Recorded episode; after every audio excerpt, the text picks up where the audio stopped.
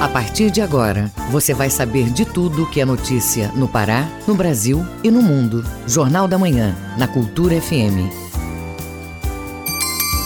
Sete horas em Belém. Bom dia, ouvintes ligados na Cultura FM no Portal Cultura. Hoje, sábado, 4 de fevereiro de 2023. Começa agora o Jornal da Manhã com as principais notícias do Pará, do Brasil e do mundo. apresentação Tamires Nicolau. E Marcos Aleixo. Participe do Jornal da Manhã pelo WhatsApp 985639937. Mande mensagens de áudio e informações do trânsito. Repetindo, 985639937. Confira os destaques da edição de hoje. Levantamento destaca a arrecadação de impostos no Pará no mês de janeiro. Bosque Rodrigues Alves recebeu duas espécies de pirarucu. Dia Mundial do Câncer alerta para a importância da prevenção à doença. Coordenação vai divulgar finalistas do primeiro Festival de Violão Sebastião Tapajós. Domingueira Bar do Parque aquece o Carnaval de Belém. E as notícias do esporte. Parazão Bampará 2023 começa neste domingo. Confira a expectativa das equipes para a primeira rodada. E ainda nesta edição. Prisão do ex-comandante da Polícia Militar do Distrito Federal é revogada. Denúncia aponta que indígenas e Anomami foram vítimas de violência sexual e pelo menos 30 adolescentes teriam engravidado. Covid-19 ainda predomina nos casos de síndrome respiratória aguda grave. Essas e outras notícias agora no Jornal da Manhã. 7 horas, 1 minuto, 7 1 na capital. Jornal da Manhã. Você é o primeiro a saber.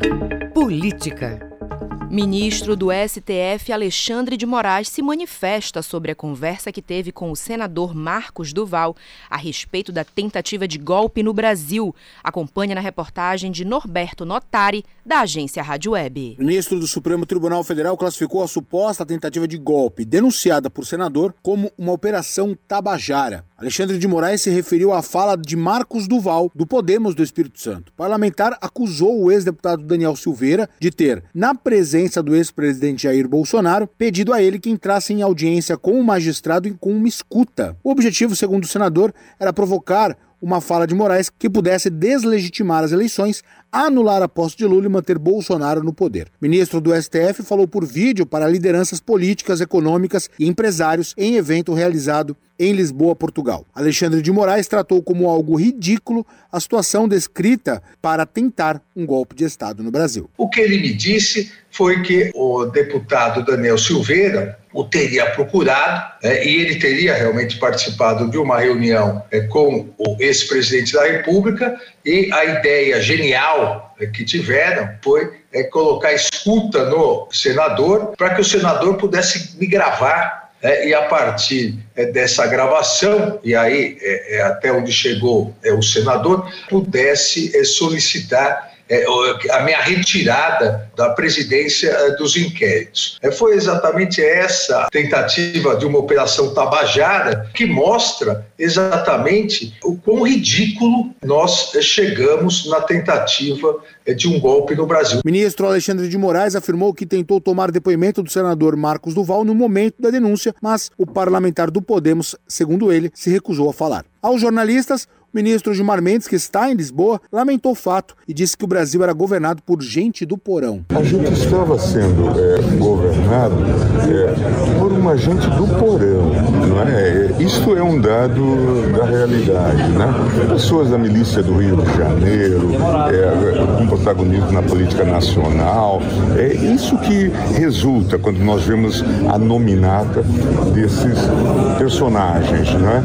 E que mostra que a gente tem que ter preocupação preocupação, até da preservação mesmo é, da nossa integridade física. Né? O evento em Portugal contou ainda com a presença do ministro do STF, Luiz Roberto Barroso, além do ex-presidente da República, Michel Temer, presidente do Tribunal de Contas da União, Bruno Dantas, entre outras lideranças. Agência Rádio Web de Lisboa, Norberto Notari. Prisão do ex-comandante da Polícia Militar do Distrito Federal é revogada. Fábio Augusto Vieira é acusado de omissão nos atos golpistas do dia 8 de janeiro. O repórter Yuri Hudson, da agência Rádio Web, tem os detalhes. O ministro Alexandre de Moraes, do Supremo Tribunal Federal, revogou a prisão do ex-comandante da Polícia Militar do Distrito Federal, Fábio Augusto Vieira. Ele foi exonerado do cargo após os atos criminosos que ocorreram na capital federal no dia 8 de janeiro. Segundo o ministro, o relatório elaborado pelo interventor Ricardo Capelli indica que o ex-comandante da corporação, embora exercesse, à época, o cargo de comandante-geral da Polícia Militar do Distrito Federal, não teria sido diretamente responsável pela falha das ações de segurança que resultaram nos atos criminosos. Para Moraes, a partir das investigações preliminares realizadas pelo interventor, o panorama processual que justificou a prisão preventiva do investigado não mais subsiste no atual momento. O ministro proibiu que o policial se ausente do Distrito Federal sem prévia comunicação ao Supremo. Agência Rádio Web de Brasília, Yuri Hudson. 7 horas 6 minutos, 7 6 da capital. Jornal da Manhã. Informação na sua sintonia. Corpo de Bombeiros promove ações em locais de entretenimento para fiscalizar condições de equipamentos de combate a incêndios. A ideia é que, em caso de algum incidente, o local esteja preparado para garantir a segurança do público. Informações com Isidoro Calixto. Se trata de uma ação integrada para fiscalizar e verificar as condições dos equipamentos de prevenção e combate a incêndios em bares, casas noturnas e outros estabelecimentos. Ana Beatriz Piquet, segundo tenente do Corpo de Bombeiros Militar do Pará, explica. O historiador vai verificar todos os requisitos de segurança exigidos por aquele local, baseado também na área e nas instruções técnicas do CBMPA. Se tiver tudo em acordo, vai ser aprovado. Caso esteja alguma coisa em desacordo, vai ser reprovado. Se for aprovado, ele vai obter o licenciamento, o que não exclui a possibilidade de haver fiscalizações inopinadas, que são as operações que ocorrem principalmente no período noturno, que é quando as boates estão em funcionamento. A ação foi coordenada pelo Centro de Atividades Técnicas do Corpo de Bombeiros Militar do Pará, com apoio da Divisão Especializada em Meio Ambiente e Proteção Animal, a DEMAPA, e a Diretoria Estadual de Polícia Administrativa, DPA, da Polícia Civil. Durante as orientações, os proprietários foram pontuados sobre as determinações da Lei 13.425 de 2017, conhecida como KISS, criada em alusão ao trágico incidente na Boate Kiss, em Santa Maria, no Rio Grande do Sul, em 27 de janeiro de 2013, 7 de janeiro de 2013, que matou 242 pessoas. O advogado Fernando Soares, assessor jurídico do Sindicato de Hotéis, Restaurantes, Bares e Similares do Estado do Pará, comenta as medidas. Houve uma preocupação muito séria do, por parte, inclusive, do governo federal de criar-se uma legislação que pudesse contemplar maior segurança aos frequentadores de casas e estabelecimentos noturnos. É importante que isso aconteça porque, é lógico, você tem o bom e tem o mau empresário, você tem sempre um, um, um mau profissional em todas as áreas. E para que não hajam novas boates isso na nossa vida. Para a Polícia Civil, é fundamental que as empresas cumpram todas as normas previstas para conseguir o alvará de funcionamento e, assim, evitar autuações. Isidoro Calixto para o Jornal da Manhã. Gestores do Sistema Educacional Interativo fazem planejamento para um programa específico a partir deste ano.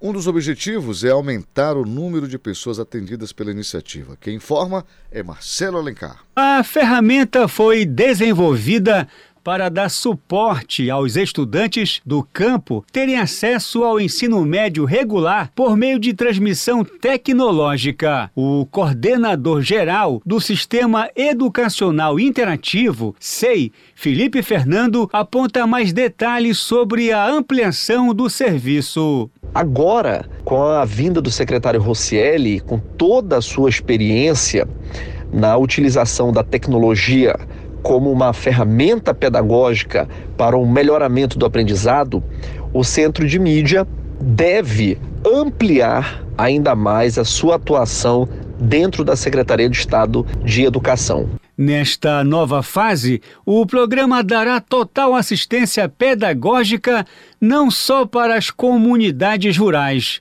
mas também para os centros urbanos das cidades paraenses, explica o diretor-geral do SEI, Felipe Fernando. De maneira significativa no que diz respeito à recomposição de aprendizagem e também ao reforço escolar. E aí, quando falamos de ações de diversas naturezas para melhorar o aprendizado dos alunos. A gente fala sobre a importância da TV Educativa do Pará, a importância das articulações com as USES e URIs para potencializar e utilizar cada vez mais as aulas produzidas pelo sistema educacional interativo. Aprimorar o relacionamento entre professores e alunos. Contribuir para o processo de ensino de qualidade estão no programa da instituição. Marcelo Alencar para o Jornal da Manhã. Segundo denúncias, há 30 casos de jovens Yanomami grávidas de garimpeiros. Relatos dão conta de que indígenas foram vítimas de violência sexual. A reportagem de Pedro Vilela, da Rádio Nacional. Denúncias mostram que pelo menos 30 adolescentes Yanomami estariam grávidas, vítimas de violência sexual cometida por garimpeiros em Roraima. A informação é do secretário nacional dos Direitos da Criança e do Adolescente, Ariel de Castro, em entrevista à Agência Brasil. Ele esteve esta semana em uma comitiva do Ministério dos Direitos Humanos e Cidadania para acompanhar a crise sanitária e as violações contra os povos indígenas que vivem no estado. Castro disse que os relatos foram apresentados pelo Conselho Indígena de Roraima em reunião com a comitiva do governo federal, na última segunda-feira, na sede do Distrito Especial Yanomami de Roraima, que fica na capital Boa Vista. Representantes da Fundação Nacional dos Povos Indígenas, a FUNAI, e da Coordenação de Operações Emergenciais do Ministério da Saúde também participaram do encontro e estão acompanhando os casos. Os relatos incluem ainda seis casos suspeitos de adoção irregular de crianças Yanomami, sendo que dois desses processos estariam em andamento por famílias não Yanomami. As denúncias das entidades apontam que os governos federal, estadual e municipal negligenciaram a proteção e a prestação de atendimento aos povos indígenas da região nos últimos anos, inclusive a vacinação de crianças e a distribuição de alimentos. E nesta sexta-feira, a Força Aérea Brasileira atualizou os trabalhos de assistência no hospital de campanha montado na Casa de Saúde Indígena, aqui de Boa Vista. Desde a última semana, foram realizados mais de 600 atendimentos na unidade, sendo a maioria de pediatria, ginecologia e clínica médica. Também foram realizados atendimentos de ortopedia e odontologia, assim como exames laboratoriais e de ultrassonografia, entre outros. Da Rádio Nacional em Boa Vista, Pedro Rafael Vilela. 7 horas 13 minutos, 7 e 13 na capital. Ouça a seguir no Jornal da Manhã. Cerimônia marca início da obra do Hospital Municipal de Mocajuba. Não toque no seu rádio, a gente volta já. Estamos apresentando Jornal da Manhã.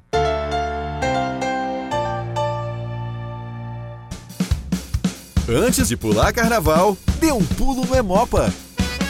A vida corre solta no coração da gente. É a magia do carnaval. Vida é sensacional. Neste carnaval, ganhe 10 no quesito solidariedade. Doe sangue no Emopa e compartilhe toda a sua alegria de viver. Emopa, Governo do Pará.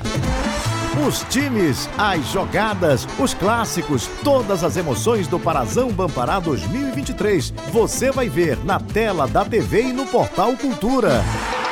Parazão Bampará 2023. Transmissão ao vivo e exclusiva para todo o estado. Organize a torcida e não perca os jogos do seu time. Parazão Bampará 2023. Ao vivo e exclusivo na TV e no Portal Cultura. Cultura FM. Aqui você ouve música paraense. É difícil querer te sentir sem poder. É andar contra a parede. E o pior é não ter o teu jeito de amar. Música brasileira. Não há nada que me me deixa desse jeito assim. Cultura FM 93,7. Faça parte da Rádio Cultura, seja nosso repórter. Grave seu áudio com informações da movimentação do trânsito e mande para o nosso WhatsApp 985639937. Voltamos a apresentar Jornal da Manhã.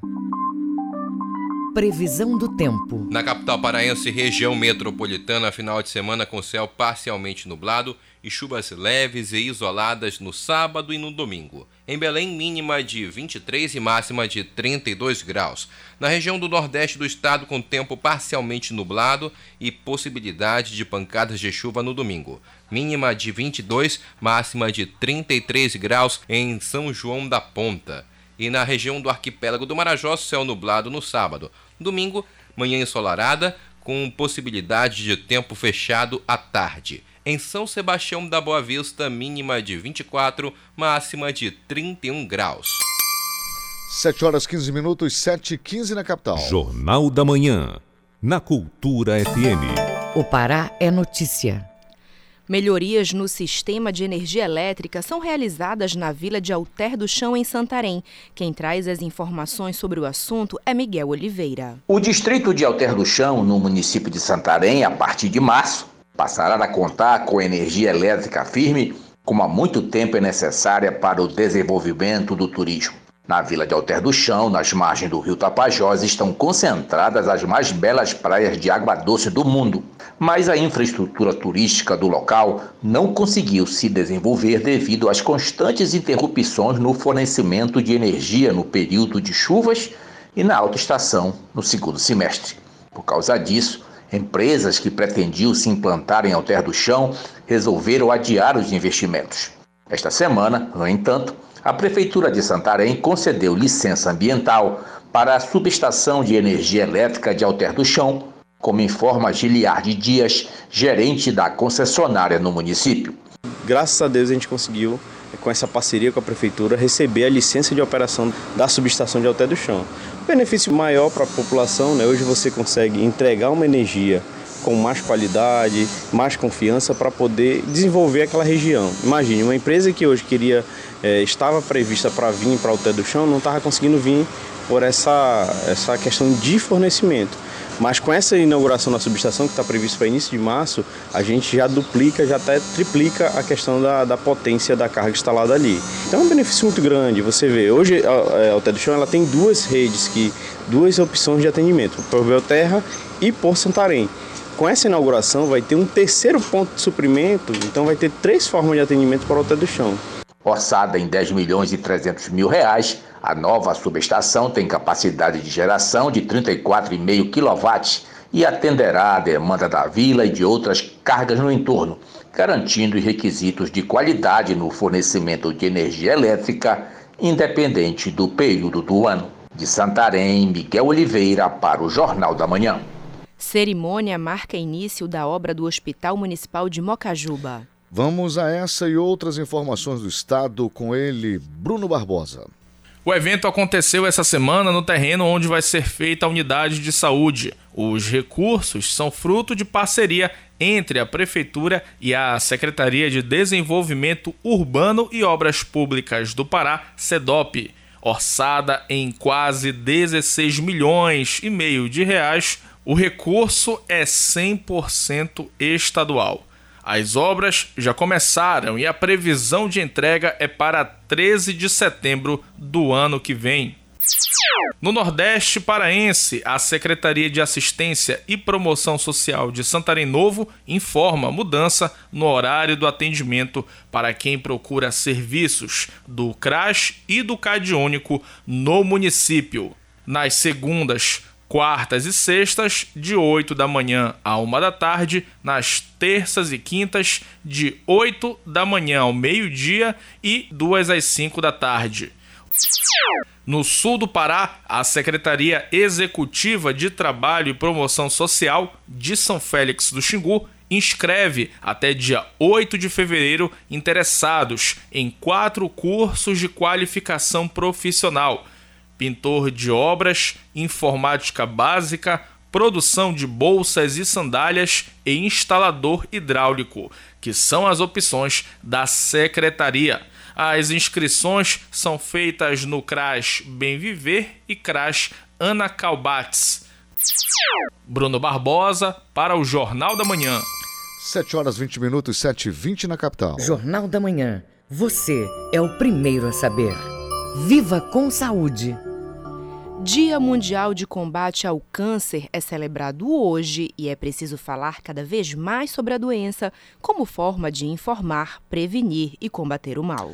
Fique alerta aos sinais, saiba da ameaça e fique por dentro dos serviços de apoio agora com Hanna Franco. O objetivo da campanha global é aumentar a educação, conscientização, buscar soluções e incentivar a sociedade para a prevenção da doença. O câncer não escolhe idade, classe social e chega de forma inesperada. É a enfermidade que mais prejudica crianças e adolescentes de 1 a 19 anos em todo o país. Incentivar a saúde e o bem-estar de pacientes que estão em tratamento é um dos objetivos da Casa Ronald McDonald, como destaca o superintendente da instituição, Francisco Neves. Nós promovemos diversas ações, como a estruturação de hospitais especializados, a hospedagem para famílias que residem longe dos hospitais, a capacitação de estudantes e profissionais de saúde para realizarem o diagnóstico precoce e ainda incentivamos a adesão a protocolos clínicos e promovemos disseminação de conhecimento sobre a causa. O câncer nas crianças e adolescentes costuma apresentar sinais e se desenvolve rapidamente. Por isso é muito importante ficar atento a qualquer alteração, tanto física quanto de comportamento. O diagnóstico precoce faz toda a diferença. No caso do segmento infanto-juvenil, a previsão é de 7.930 ocorrências. O superintendente da Casa Ronald McDonald, Francisco Neves, dá mais detalhes sobre o serviço. Trabalhamos através de programas como Casa Ronald McDonald. Aliás, aí em Belém existe uma Casa Ronald McDonald que trabalha em parceria com o Hospital Infantil Otávio Lobo, além do programa Espaço da Família Ronald McDonald, que torna menos desgastante o dia a dia das famílias durante o tratamento e atenção integral e diagnóstico precoce com ações específicas de combate ao câncer infanto-juvenil.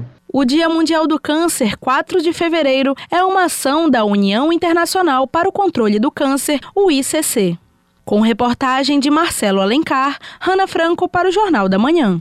Boletim da Fiocruz informa que a Covid-19 ainda predomina nos casos de síndrome respiratória aguda grave. Já outros tipos de síndromes respiratórias agudas graves no país estão em queda. Saiba detalhes com Tatiana Alves, da Rádio Nacional. Os casos de Covid-19 ainda predominam entre as ocorrências da síndrome respiratória aguda grave em pessoas com mais de 5 anos de idade especialmente entre os adultos.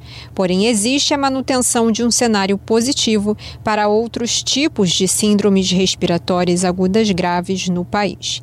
A queda na maioria das unidades da federação, quando comparado com o histórico dos últimos anos. A informação foi divulgada pelo boletim Infogripe da Fiocruz e se refere ao período entre 22 a 28 de janeiro. Cinco das 27 unidades federativas, no entanto, apresentam crescimento na tendência de longo prazo. São elas Macapá, no Amapá, Manaus, no Amazonas, Palmas, em Tocantins, Rio Branco, no Acre e Vitória, no Espírito Santo.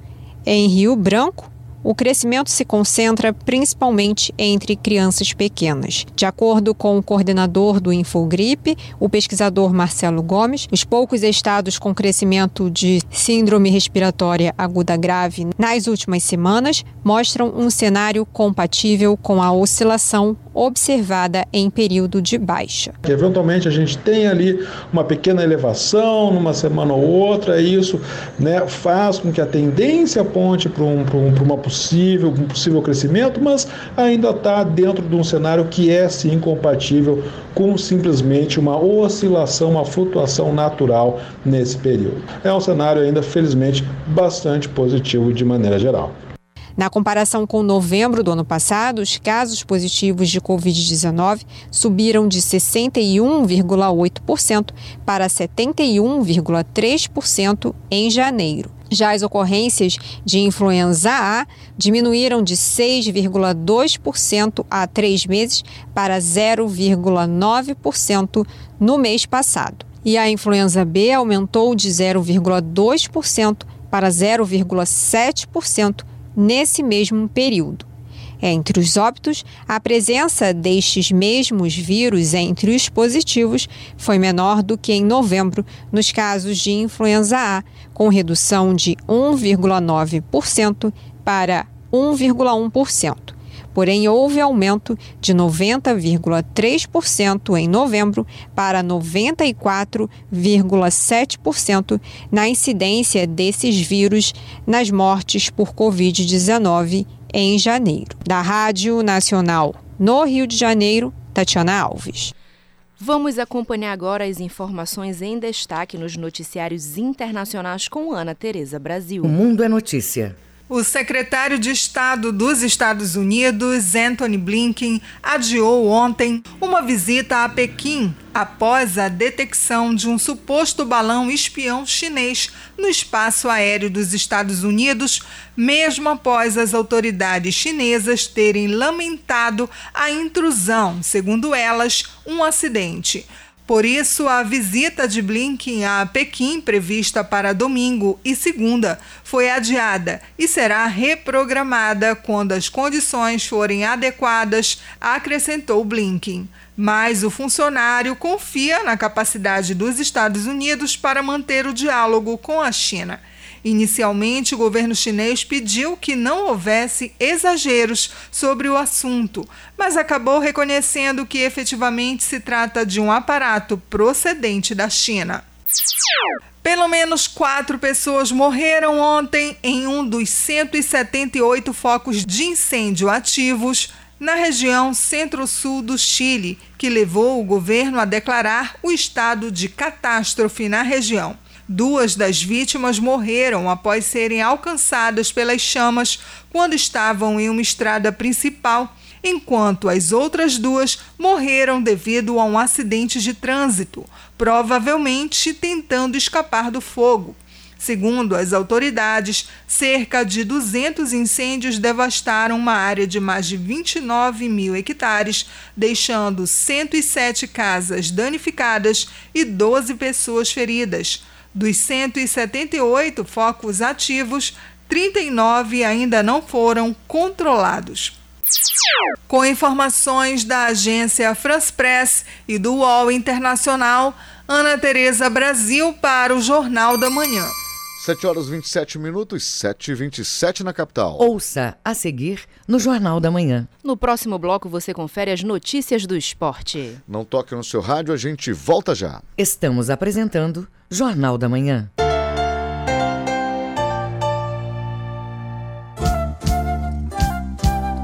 ZYD 233, 93,7 MHz. Rádio Cultura FM, uma emissora da Rede Cultura de Comunicação. Fundação Paraense de Rádio Difusão, Rua dos Pariquis, 3318. Base operacional, Avenida Almirante Barroso, 735. Belém, Pará, Amazônia, Brasil. Para construir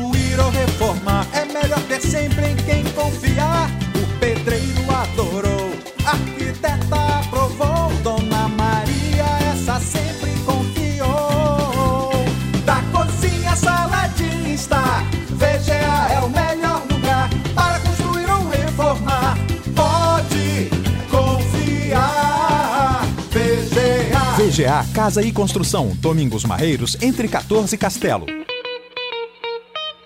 Cultura FM. Aqui você ouve música paraense. Te querer, eu te quis de cara. Feito bala quando dispara. Música brasileira.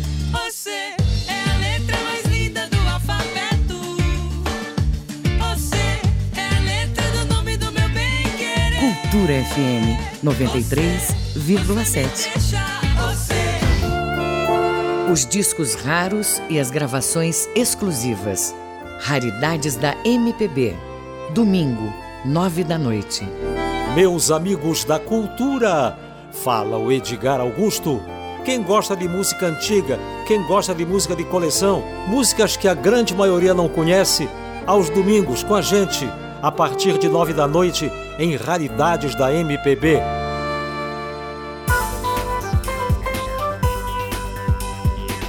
Voltamos a apresentar Jornal da Manhã. Tábuas de Marés. Em Belém, a maré fica alta às 11h06 da manhã, desce às 5h26 da tarde e enche às 11 da noite. Em Salinópolis, nordeste do estado, maré cheia agora. Maré baixa às 1 e 2 da tarde e maré alta às 6 e 47 da noite. E na ilha de Mosqueiro, maré alta às 10 e 13 da manhã, maré baixa às 4 da tarde e maré alta às 10 e 19 da noite.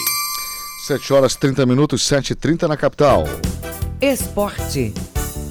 Vamos agora com as informações do esporte com Felipe Campos. O Clube do Remo joga neste domingo contra o Independente de Tucuruí pela primeira rodada do Campeonato Paraense de 2023. A partida ocorre no dia de aniversário do clube, que completa 118 anos e vai em busca do seu 48º título paraense, o segundo de maneira consecutiva. Na pré-temporada, o Remo venceu um jogo e empatou outros três com Muriqui sendo um dos destaques do time, e ele falou sobre o adversário de domingo, o Independente. Olha, a gente sabe que vai ser um jogo difícil, né? A gente tem que tirar como exemplo os três jogos amistosos que nós jogamos, né? O jogo extremamente difícil, adversário fechadinho, jogando por uma bola. Tem que estar concentrado, evitar de to tomar susto logo no início, porque sabe que depois para correr atrás é muito complicado. A gente sabe que vai começar a competição e agora não tem mais margem para erro, para desculpa. Então agora é a Vera, então a gente tem que fazer um bom jogo, né? O Marcelo tem passado algumas informações já da equipe adversária, então a gente tem que executá-la bem. No último amistoso, o Remo atuou com um sistema tático diferente, um 4-4-2 losango,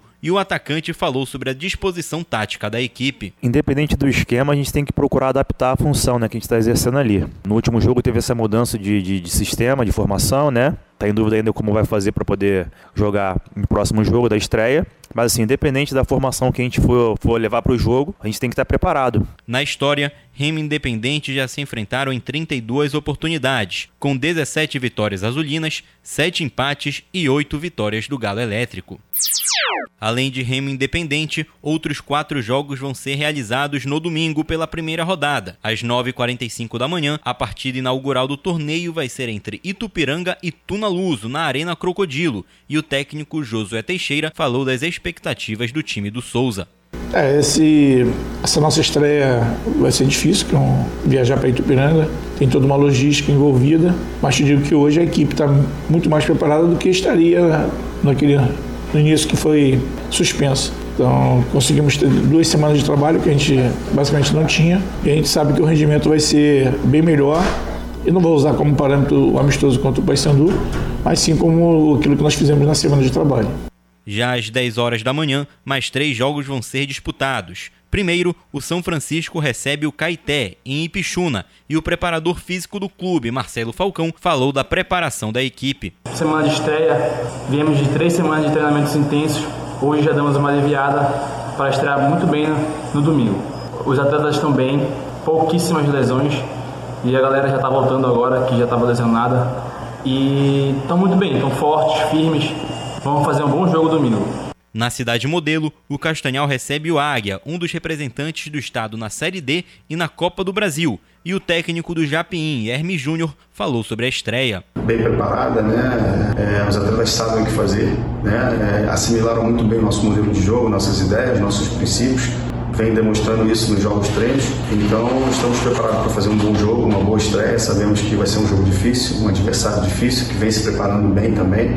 Por último, o Tapajós joga contra o Cametá, campeão da Série B. A partida vai ser no estádio Bamparacuruzu e o zagueiro Robinho quer pôr o bom trabalho da semana em prática. E as expectativas para a gente fazer um ótimo campeonato são as melhores, né? Aí já visto que o professor está fazendo o trabalho bem feito, né? Tá colocando sua filosofia de, de jogo, de trabalho, né? E a gente tem assimilado o mais rápido possível, né? E com certeza a gente vai dar é, muito trabalho, né? Para os grandes do, do Campeonato Paraense. O jogo entre Paysandu e Bragantino segue suspenso, então a estreia bicolor vai ser na próxima quinta-feira contra o Itupiranga. Com supervisão do jornalista Felipe Feitosa, Felipe Campos para o Jornal da Manhã. 7 horas 34 minutos, 7h34 na capital. Fique sabendo primeiro, Jornal da Manhã, aqui na Cultura FM. Bosque Rodrigues Alves recebeu duas espécies de pirarucu. Elas estão ameaçadas de extinção. Em um espaço, os peixes vão poder ser visitados pelo público. Confira com Tamires Nicolau. Os animais, duas fêmeas com aproximadamente 60 quilos cada, foram doados pela Gerência de Fauna e Recursos Pesqueiros da Secretaria de Estado de Meio Ambiente e Sustentabilidade, que recebeu os peixes voluntariamente de um criadouro conservacionista localizado no município de Ananindeua. As duas espécies de pirarucu estão entre os maiores peixes de água doce do Brasil e ameaçados de extinção devido à pesca predatória. O agente de fiscalização da SEMAS, Hugo Dias, explica como foi feita a entrega dos animais. Os responsáveis pelo criador conservacionista Sítio Santo Antônio, é, protocolaram um pedido na SEMAS solicitando a transferência de alguns animais. Entre eles estava lá os dois os pirarucus. Logo após que a, a Gerência de Fiscalização de Fauna e Recursos Pesqueiros teve ciência dessa solicitação, é, os técnicos começaram a ir atrás de locais que comportassem os animais tinha um local adequado para eles viverem. E porventura o Bosque Rodrigues Alves aqui em Belém, que é um parceiro de muito tempo da, da diretoria de fiscalização, é, tinha, dispunha desse, desse local que logo foi, foram feitos os trâmites legais para esses animais serem transferidos. Os peixes foram avaliados pela equipe de veterinários e biólogos do Bosque Rodrigues Alves. Os animais estão à disposição do público no recinto dos pirarucus. O agente de fiscalização da SEMAS, Hugo Dias, ressalta que todos os animais que são entregues passam por uma avaliação. Os animais são sempre enviados a um hospital veterinário parceiro, seja ele aqui na UFRA ou lá em Castanhal, no hospital veterinário da, da UFPA. Os animais passam por uma avaliação clínica para depois de ser definido é, qual vai ser o destino do animal. Então a gerência de fiscalização de fauna vai correr atrás para destinar esse animal o quanto antes. As visitas ao Jardim Zoobotânico da Amazônia podem ser realizadas de quarta a domingo, de 8 da manhã às 2 da tarde. Tamires Nicolau, para o Jornal da Manhã. Pará registra aumento de 5% de 5% na arrecadação de impostos no mês de janeiro. As informações foram divulgadas no site do Impostômetro. Isidoro Calistro trazendo a informação. O Pará já arrecadou mais de 4 bilhões e 650 milhões de reais em impostos apenas no mês de janeiro, de acordo com dados do site Impostômetro, que contabiliza as quantias pagas pelos contribuintes em tributos municipais, estaduais e federais. Em relação ao ano passado, o valor é 4,89% maior que o mesmo mês, quando, de 1 a 30 de janeiro, o Estado teve arrecadação total de 4 bilhões e 430 milhões de reais. Na comparação com 2021, cujo mês de janeiro teve a soma de 3 bilhões e 970 milhões de reais, o aumento foi de 16,9%. O economista Gabriel Rodrigues comenta os dados. O governo do estado tem buscado aprimorar as atividades fazendárias e recuperar débitos fiscais através do programa de regularização fiscal das empresas, chamado de PROEFIS. É um fato que fortaleceu a arrecadação. Nesse sentido, é, com mais dinheiro em caixa, os agentes políticos podem aperfeiçoar e ampliar políticas públicas. Tendo como exemplo, o Estado parense direcionou nesse último ano de 2022 303 milhões para a educação e 145 milhões adicionais para a saúde. Além disso, ele pôde fazer, pôde fazer repasses extraordinários para diversas prefeituras ao longo do Estado. Para o Conselho Regional de Contabilidade do Pará, os montantes de tributos arrecadados são utilizados para financiar atividades como a disponibilização de serviços básicos para a população. Uma arrecadação maior, portanto, contribui com um melhor orçamento e, consequentemente, auxilia o governo a desenvolver melhores estratégias. O economista Gabriel Rodrigues explica. O aumento na arrecadação de impostos no primeiro mês do ano de 2023 no estado do Pará é a representação da alta movimentação das promoções de fim de ano, a qual se alargaram até meados de janeiro. Além disso, a economia apresentou uma ligeira melhora e, segundo o boletim Focus do Banco Central, é de manutenção do cenário positivo na margem de 3% para esse próximo período. Os especialistas atribuem a alta na arrecadação do Pará à retomada econômica. Janeiro teve promoções e liquidações em estabelecimentos comerciais. Quanto maior o consumo, mais é arrecadado pelos entes municipais, estaduais e federais. Além disso, com a taxa de inflação, o preço dos produtos se eleva, o que também impacta nos cofres públicos. Isidoro Calixto para o Jornal da Manhã. Agora vamos aos indicadores econômicos do dia com Ana Tereza Brasil. O Ibovespa, o principal índice da Bolsa de Valores de São Paulo, opera em queda de 1,47% aos 108.523 pontos. O dólar comercial está em alta de 2,05% e está sendo comercializado a R$ 5,14.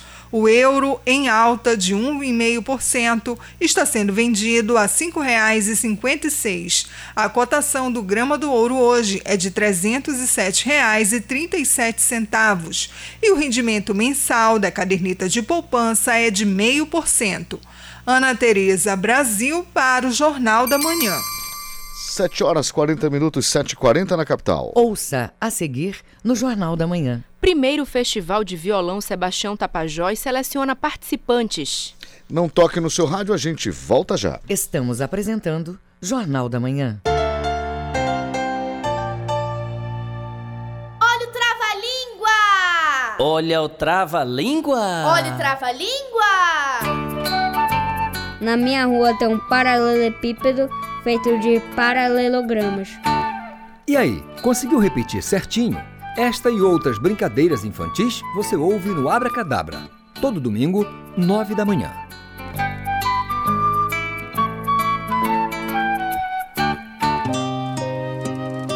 O aliciamento de crianças e adolescentes na internet é feito por meio de perfis falsos e técnicas sedutoras na intenção de conseguir imagens para fins sexuais. Nunca deixe a criança com acesso livre à internet. Supervisionar é proteger.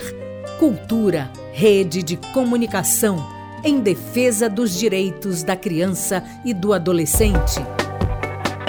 Cultura FM. Aqui você ouve música paraense. Está nos mares, profunda, está na cor do céu, nos braços dos rios, o que ficou por viver. Música brasileira. Se você quiser, eu vou te dar um amor desses de cinema. Não vai te faltar carinho. Cultura FM 93,7. Música, informação e interatividade. Conexão Cultura, de segunda a sexta, 8 da manhã. Ouvinte da Cultura FM, eu sou Isidoro Calixto, eu apresento o Conexão Cultura. Notícias, atualidades, informações e música para você ficar conectado com o que acontece no Pará e no Brasil. Não perca de segunda a sexta-feira, das 8 às 10 da manhã. Conexão Cultura.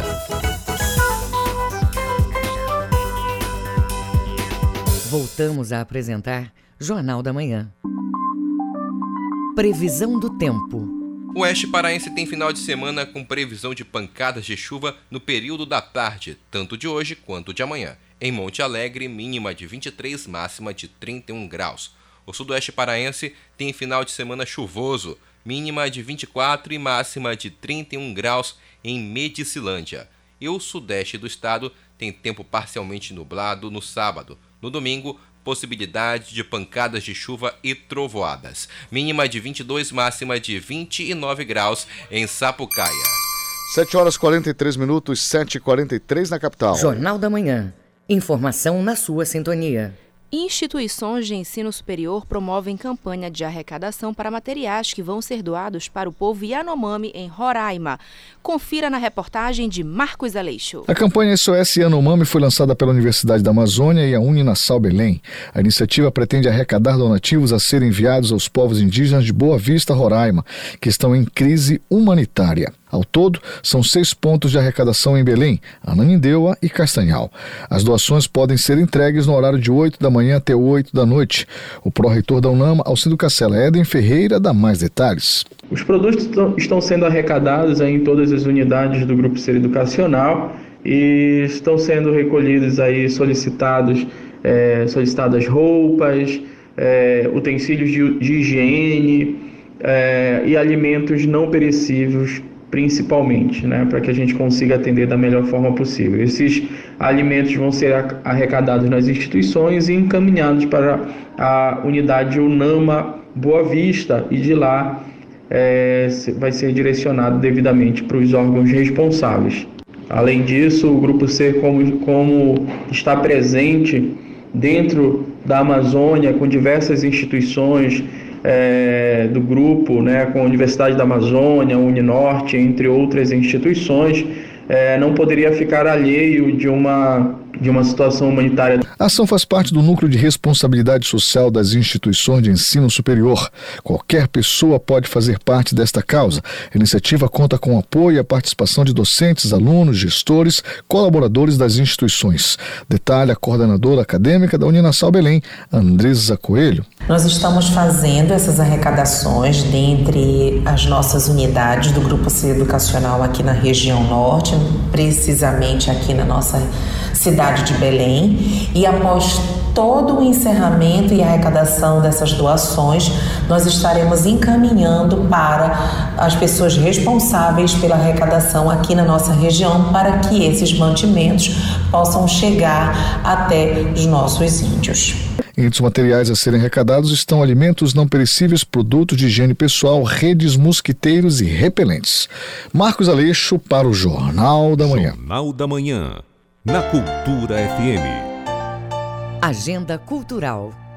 Primeiro Festival de Violão Sebastião Tapajós seleciona participantes. As apresentações vão ocorrer em março. Isidoro Calixto traz informações. No total foram 165 inscritos no evento. O Instituto Sebastião Tapajós divulgou a lista dos 12 finalistas do primeiro Festival de Violão. De todos, quatro vencedores que receberão premiações e devem se apresentar em Santarém tocando músicas de autoria de Sebastião Tapajós. Rafael Ribeiro, coordenador do festival, esclarece. Primeiro Festival de Violão Sebastião Tapajós era um sonho do nosso Tião que está sendo realizado agora. Infelizmente, ele nos deixou recentemente, né, mas também deixou um legado que é muito inspirador para músicos e artistas do Brasil inteiro. E nós realizamos uma live, né, uma transmissão ao vivo, colocando, difundindo o vídeo desses artistas interpretando o Sebastião Tapajós. E nesse dia também foram escolhidos quatro premiados. O primeiro festival de violão ocorrerá nos dias 17 e 18 de março. O evento será transmitido ao vivo por plataformas digitais e redes sociais. Os quatro finalistas receberão prêmios de 3 mil reais. Rafael Ribeiro, coordenador do festival, comenta. Então acredito que o nosso festival está cumprindo com seus principais objetivos, que é valorizar a cultura né, da música instrumental e também incentivar a descoberta de novos talentos para a música instrumental, para o violão, né, que foi tão bem representado, né, esse segmento que foi tão bem representado pelo nosso Sebastião Tapajós, de quem a gente tem tanto orgulho né, de falar sobre, de divulgar o legado, divulgar a trajetória tão bonita que Sebastião nos deixou que nos inspira tanto. Isidoro Calixto para o Jornal da Manhã. Domingueira Bar do Parque aquece o Carnaval de Belém. Arthur Espíndola vai comandar a roda de samba.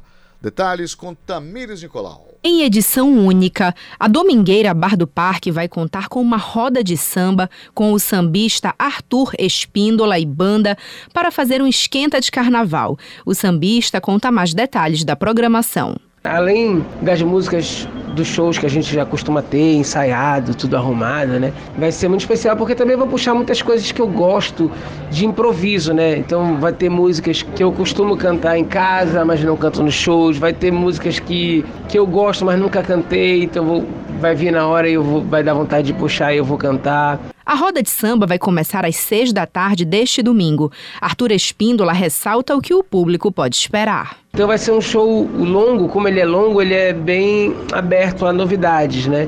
Então começa 5 da tarde com a DJ Jaque Sainha. Às 6 horas começa a minha roda de samba. Eu faço o primeiro set de 6 às 7 e meia da noite. Aí depois a DJ Jaque volta novamente, né? É, e faz de 7 e meia até 8 e meia da noite e eu faço um segundo set de 8 e meia da noite às 10 da noite. Então vai ser realmente uma noite de samba ali no Bar do Parque muito especial. E eu estou muito é, é, uma expectativa muito grande, né? É, porque, assim, é, além de ser um ponto turístico da cidade, é um show especial onde eu posso cantar as coisas que eu não costumo. Então, eu tenho certeza que vai ser uma noite muito bacana para todo mundo. A Domingueira Bar do Parque vai ocorrer neste domingo, 5 de fevereiro, a partir das 5 da tarde, no Bar do Parque, ao lado do Teatro da Paz. Tamires Nicolau, para o Jornal da Manhã. Escritora Esther Sá lança primeiro livro neste final de semana. A obra aborda a história de um anti-herói, como você ouve agora na reportagem de Marcos Aleixo. A artista Esther Sá estreia como escritora lançando o livro Pedro Malas Artes e o Pássaro Lapão, lançamento da editora Amo. A produção conta com ilustrações de Luciana Leal. O livro conta causos de Pedro Malas Artes, que é um dos personagens mais conhecidos dos causos contados no Brasil. Considerado anti-herói, cheio de humanidade entre o bem e o mal. A artista e escritora Esther Sá dá mais detalhes. Eu escrevi um cordel sobre o Pedro Malas Artes, né? É uma história de domínio público que eu trouxe para esse livro através de um cordel. O livro é um convite para pessoas de todas as idades a conhecer um pouco mais sobre esse anti-herói brasileiro que fala um pouco do Brasil com as suas histórias, com as suas danações, especialmente para os jovens leitores. Na história, um rico coronel rouba cabras de um velho morador da cidade. Malas Artes não deixa barato e põe um mirabolante plano em ação, fazendo justiça ao seu modo. No dia do lançamento, Esther, que é uma contadora de histórias, também vai realizar uma apresentação chamada Outras do Malas Artes. Esther Sá conta como vão ser contadas essas histórias. Convido vocês para o lançamento do meu livro Pedro Malas Artes e o Pássaro Lapão, lançado pela editora Amo, com ilustrações da Luciana Leal. Lançamento acontece no dia 5 de fevereiro no Sesc Ver o Peso, Boulevard Castilho de França, 522, às 10 da manhã, com apresentação de contação de histórias. Marcos Aleixo para o Jornal da Manhã. Escola de Samba da Matinha traz rituais afro-religiosos para a Aldeia Cabana na segunda noite de desfiles. Pois é, Tamires, a homenagem a Oxum, deusa das águas doces na tradição do candomblé. Reportagem de Cláudio Lobato.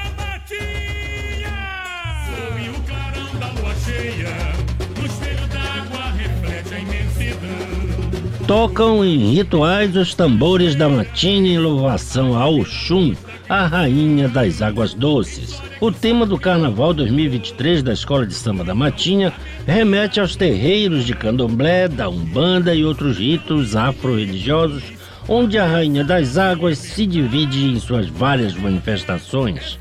O tema é oportuno, pois o ano de 2023 é regido por Oxum e por Exu, duas divindades do candomblé.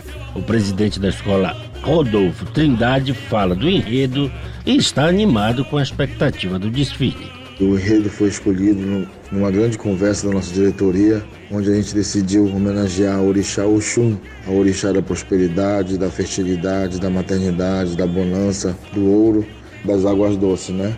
E o título do enredo é Toquem Rituais os Tambores da Matina em louvação a Oxum, a Rainha das Águas Doces.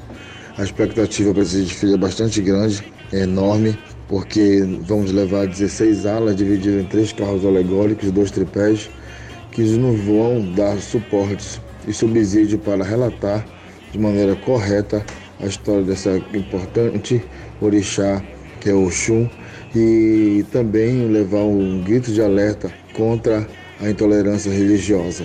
Com samba enredo de Pichulé, a Escola da Matinha vai levar para a aldeia Cabana a bateria com 150 ritmistas e mais de 1.300 brincantes. A escola promete um grande espetáculo na avenida, ainda que tenha enfrentado muitas dificuldades durante a pandemia e pela construção de sua sede própria, como destaca o presidente Rodolfo Trindade.